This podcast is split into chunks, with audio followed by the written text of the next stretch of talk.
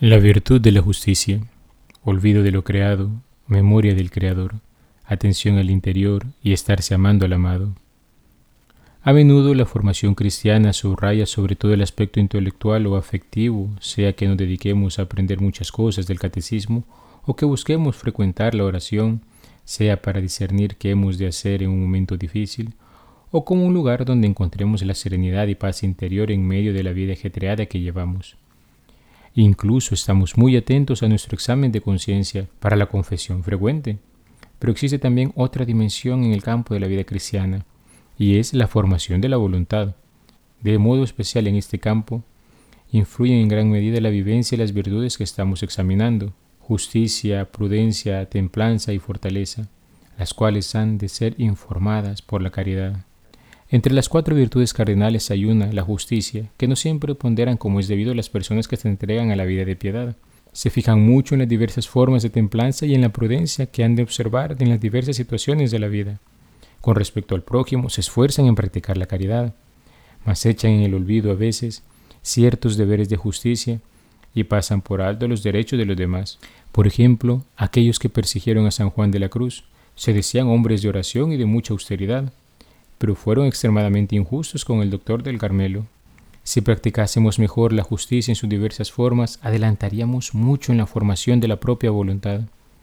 La justicia, en efecto, es muy a propósito para sanar a esta facultad de su egoísmo y amor propio, del mismo modo que la prudencia preserva de la inconsideración a la inteligencia y la fortaleza y la templanza liberan la sensibilidad del temor y los deseos desordenados. Hay almas que a la vez que muy inclinadas a la irritación, son tan pusilánimes que dan la impresión de haber perdido totalmente la voluntad. Diríase que tal facultad ha desaparecido en ellas y sólo reina el egoísmo. La razón está en que la propia voluntad privada de las virtudes que debería poseer queda considerablemente empequeñecida, está a merced solamente de su sensibilidad, de su emotividad. Al contrario, la voluntad rica en tales virtudes tiene alientos y talla de gigante. Entrando un poco en materia, preguntémonos, ¿qué es la justicia? La justicia es la virtud moral que consiste en la constante y firme voluntad de dar a Dios y al prójimo lo que les es debido. La justicia para con Dios es llamada la virtud de la religión. Para con los hombres, la justicia dispone a respetar los derechos de cada uno y establecer en las relaciones humanas la armonía que promueve la equidad respecto a las personas y al bien común. El hombre justo evocado con frecuencia en la Sagrada Escritura se distingue por la rectitud habitual de sus pensamientos y de su conducta con el prójimo. Ya decía el libro de Levítico, siendo juez, no hagas injusticia ni por favor del pobre ni por respeto al grande. Con justicia juzgarás a tu prójimo. Santo Tomás de Aquino nos recuerda que no basta para la razón de justicia que alguno quiera observarle esporádicamente en un determinado negocio porque apenas habrá quien quiera obrar en todos injustamente, sino que es menester que el hombre tenga voluntad de conservarla siempre y en todas las cosas. Importante es, por tanto, ser constantes en el propósito y la intención de custodiarla siempre. Se dice que las características de todo acto de justicia son tres. La alteridad, es decir, siempre se refiere a otra persona. El derecho estricto, no se trata de un regalo que se da, sino de algo que se debe y la adecuación exacta, ni más ni menos de lo que corresponde. La justicia tiene gran importancia y es de absoluta necesidad en el orden individual como en el orden social. Pone de manifiesto y perfecciona nuestras relaciones con Dios y con el prójimo. Hace que respetemos mutuamente nuestros derechos. Prohíbe el fraude y el engaño, prescribe la sencillez, la veracidad y la mutua gratitud. Regula las relaciones particulares de los individuos entre sí, de cada uno con la sociedad y de la sociedad con los individuos. Pone orden en todas las cosas y por consiguiente trae consigo la paz y el bienestar de todos. Por ello decía la Sagrada Escritura que la obra de la justicia es la paz. Palabras del Padre Antonio Rollo Marín. Para ser justos con el otro no basta no perjudicarlo, sino que es preciso darle oportunamente lo que le corresponde. Así se habla habitualmente de cuatro tipos de justicia. La justicia legal, por la cual como miembros de una sociedad buscamos darle a ésta todo lo que le es debido para garantizar el bien común. Su nombre deriva del hecho de que se trata de observar las leyes justas, que sólo si son así pueden llamarse leyes, y éstas nos obligan a su cumplimiento.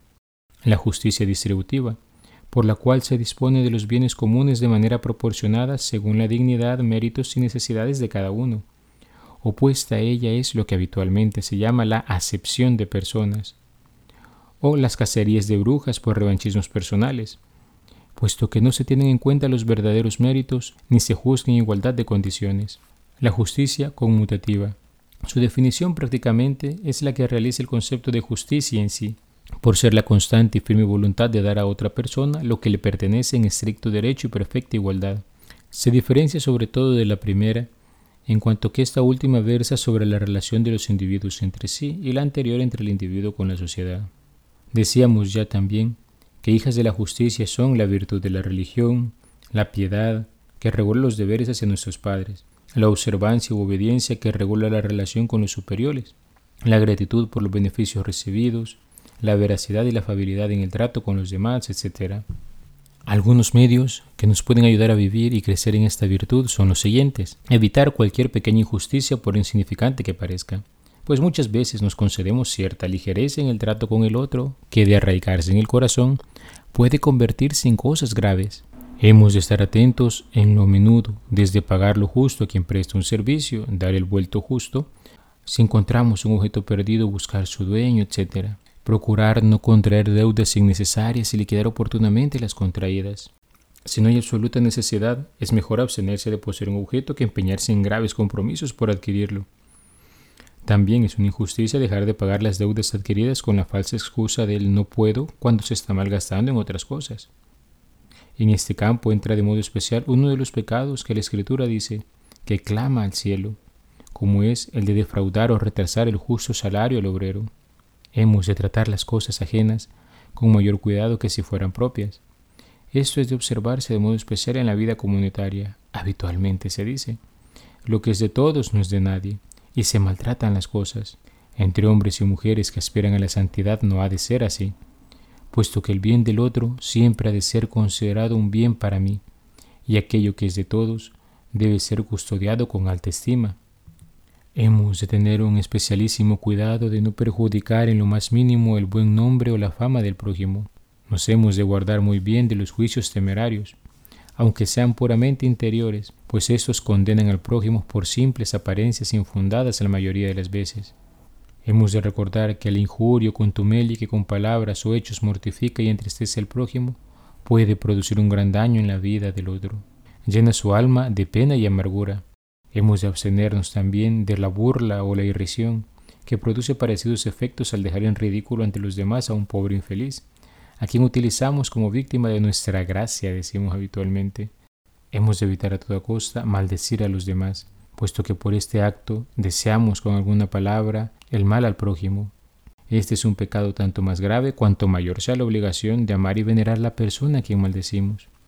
Hemos de evitar también la fea y odiosa murmuración, que parece ser el tema obligado de infinidad de conversaciones en las que apenas se hace otra cosa que criticar a fulano y despellejar a mengano, de la difamación, que se complace en sacar a relucir los defectos ocultos del prójimo, Tengamos en cuenta, además, que no basta arrepentirse y confesarse de estas faltas. La difamación y la calumnia obligan en conciencia a restituir. Si alguna vez hablamos mal de alguien, quedamos de alguna manera siempre con el compromiso de hablar en bien luego. Hemos de evitar toda acepción de personas, dejarnos llevar simplemente por la antipatía o simpatía que me causa alguien para favorecerle en perjuicio de otros que quizás tendrían un mérito mayor es contrario a la justicia. Hemos de recordar que siempre es lícito y laudable favorecer a uno sin perjudicar a nadie. Por ejemplo, si puedo otorgar un empleo que no se le hubiera dado a alguien más. Pero jamás es lícito favorecer a uno con perjuicio de otros. Por ejemplo, haciendo que se le otorgue un trabajo a alguien que no cumple con los requisitos adecuados o tiene menos méritos que otros que sí los tiene. Para crecer en razón de la justicia conmutativa, Hemos de tener presente siempre el principio de dar a cada quien lo que le corresponde, en nuestra relación con el prójimo, haciéndolo de corazón y por amor a Dios, buscando que incluso en las pequeñas acciones resplandezca de este modo su gloria. En razón de la justicia distributiva, si hemos de llevar responsabilidad de otorgar cargos, obligaciones, bienes o cualquier beneficio de la comunidad, buscaremos hacerlo en base a los méritos y necesidades, buscando no dejarnos afectar por las simpatías o antipatías naturales, recordando que en estos casos somos meros administradores. En ambos casos, la rectitud de intención nos guiará prudentemente. Una mención especial en este punto merece la vivencia de la virtud de la religión, ya que derivada de la justicia nos lleva a tributar a Dios los actos de culto internos y externos que corresponden en razón de su suprema excelencia en cuanto principio de todo lo que existe. Existen diferentes acciones que se derivan de esta virtud, las cuales pueden ser internas como la devoción, que es una prontitud de ánimo para ponernos en camino de hacer la voluntad de Dios, particularmente estando disponibles a todo cuanto se refiera a su culto. El ejemplo más claro de esto fue Cristo, que se dispuso totalmente para cumplir la voluntad del Padre. La caridad y la devoción son dos virtudes que se influyen mutuamente. La caridad causa la devoción en cuanto que el amor nos hace prontos para servir al amigo, y a su vez la devoción aumenta el amor, porque la amistad se conserva y aumenta con los servicios prestados al amigo. Otro acto interno de esta virtud es la oración. Si la devoción va sobre la voluntad de actuar para el servicio de Dios, la oración va sobre nuestro entendimiento, pues busca conocer a Dios para amarlo más y suscitar afectos. En otra meditación profundizaremos más sobre este tema. De momento nos basta lo que dice el catecismo. Los actos de fe, esperanza y caridad que ordena el primer mandamiento se realizan en la oración. La elevación del espíritu hacia Dios es una expresión de nuestra adoración a Dios, oración de alabanza y de acción de gracia, de intercesión y de súplica. La oración es una condición indispensable para poder obedecer los mandamientos de Dios. Entre los actos externos tenemos la adoración propiamente dicha, por la cual testimoniamos el honor y reverencia que nos merece la excelencia infinita de Dios y nuestra sumisión ante Él. Es el primer acto de la virtud de la religión. Adorar a Dios es reconocerle como Dios, como Creador y Salvador, Señor y dueño de todo lo que existe con amor infinito y misericordioso. Otro acto exterior de la virtud de la religión es el sacrificio que es el ofrecimiento de cosas sensibles como signo de sumisión y honor debido a Dios. Santo Tomás de Aquino decía que llamamos propiamente sacrificios a las ofrendas hechas a Dios cuando sobre ellas recae alguna acción, como la fracción del pan, comerlo y bendecirlo. Esto es lo que significa la palabra sacrificio, pues sacrificar etimológicamente significa hacer algo sagrado. En cambio, el acto de ofrecer alguna cosa a Dios sin practicar sobre ella acción alguna es lo que llamamos directamente oblación, por ejemplo, lo que realizamos con las primicias. Es justo ofrecer a Dios sacrificios en señal de adoración y de gratitud, de súplica y de comunión. Ya decía San Agustín, verdadero sacrificio es toda obra que se hace con el fin de unirnos a Dios en santa compañía, es decir, relacionada con el fin del bien, merced al cual podemos ser verdaderamente felices. El sacrificio exterior para ser auténtico debe ser expresión del sacrificio espiritual. Ya decía el Salmo 51, mi sacrificio es un espíritu contrito. Los profetas de la antigua alianza denunciaron con frecuencia los sacrificios hechos sin participación interior o sin relación con el amor al prójimo. Jesús recuerda las palabras del profeta Oseas, misericordia quiero y no sacrificios. El único sacrificio perfecto es el que ofreció Cristo en la cruz en ofrenda total al amor del Padre por nuestra salvación. Uniéndonos a Él podemos hacer de nuestra vida un sacrificio para Dios. Otro tipo de actos externos son promesas y votos, los juramentos, que invocando el nombre de Dios lo ponen como testimonio de la verdad y solo pueden prestarse con verdad, con juicio y con justicia.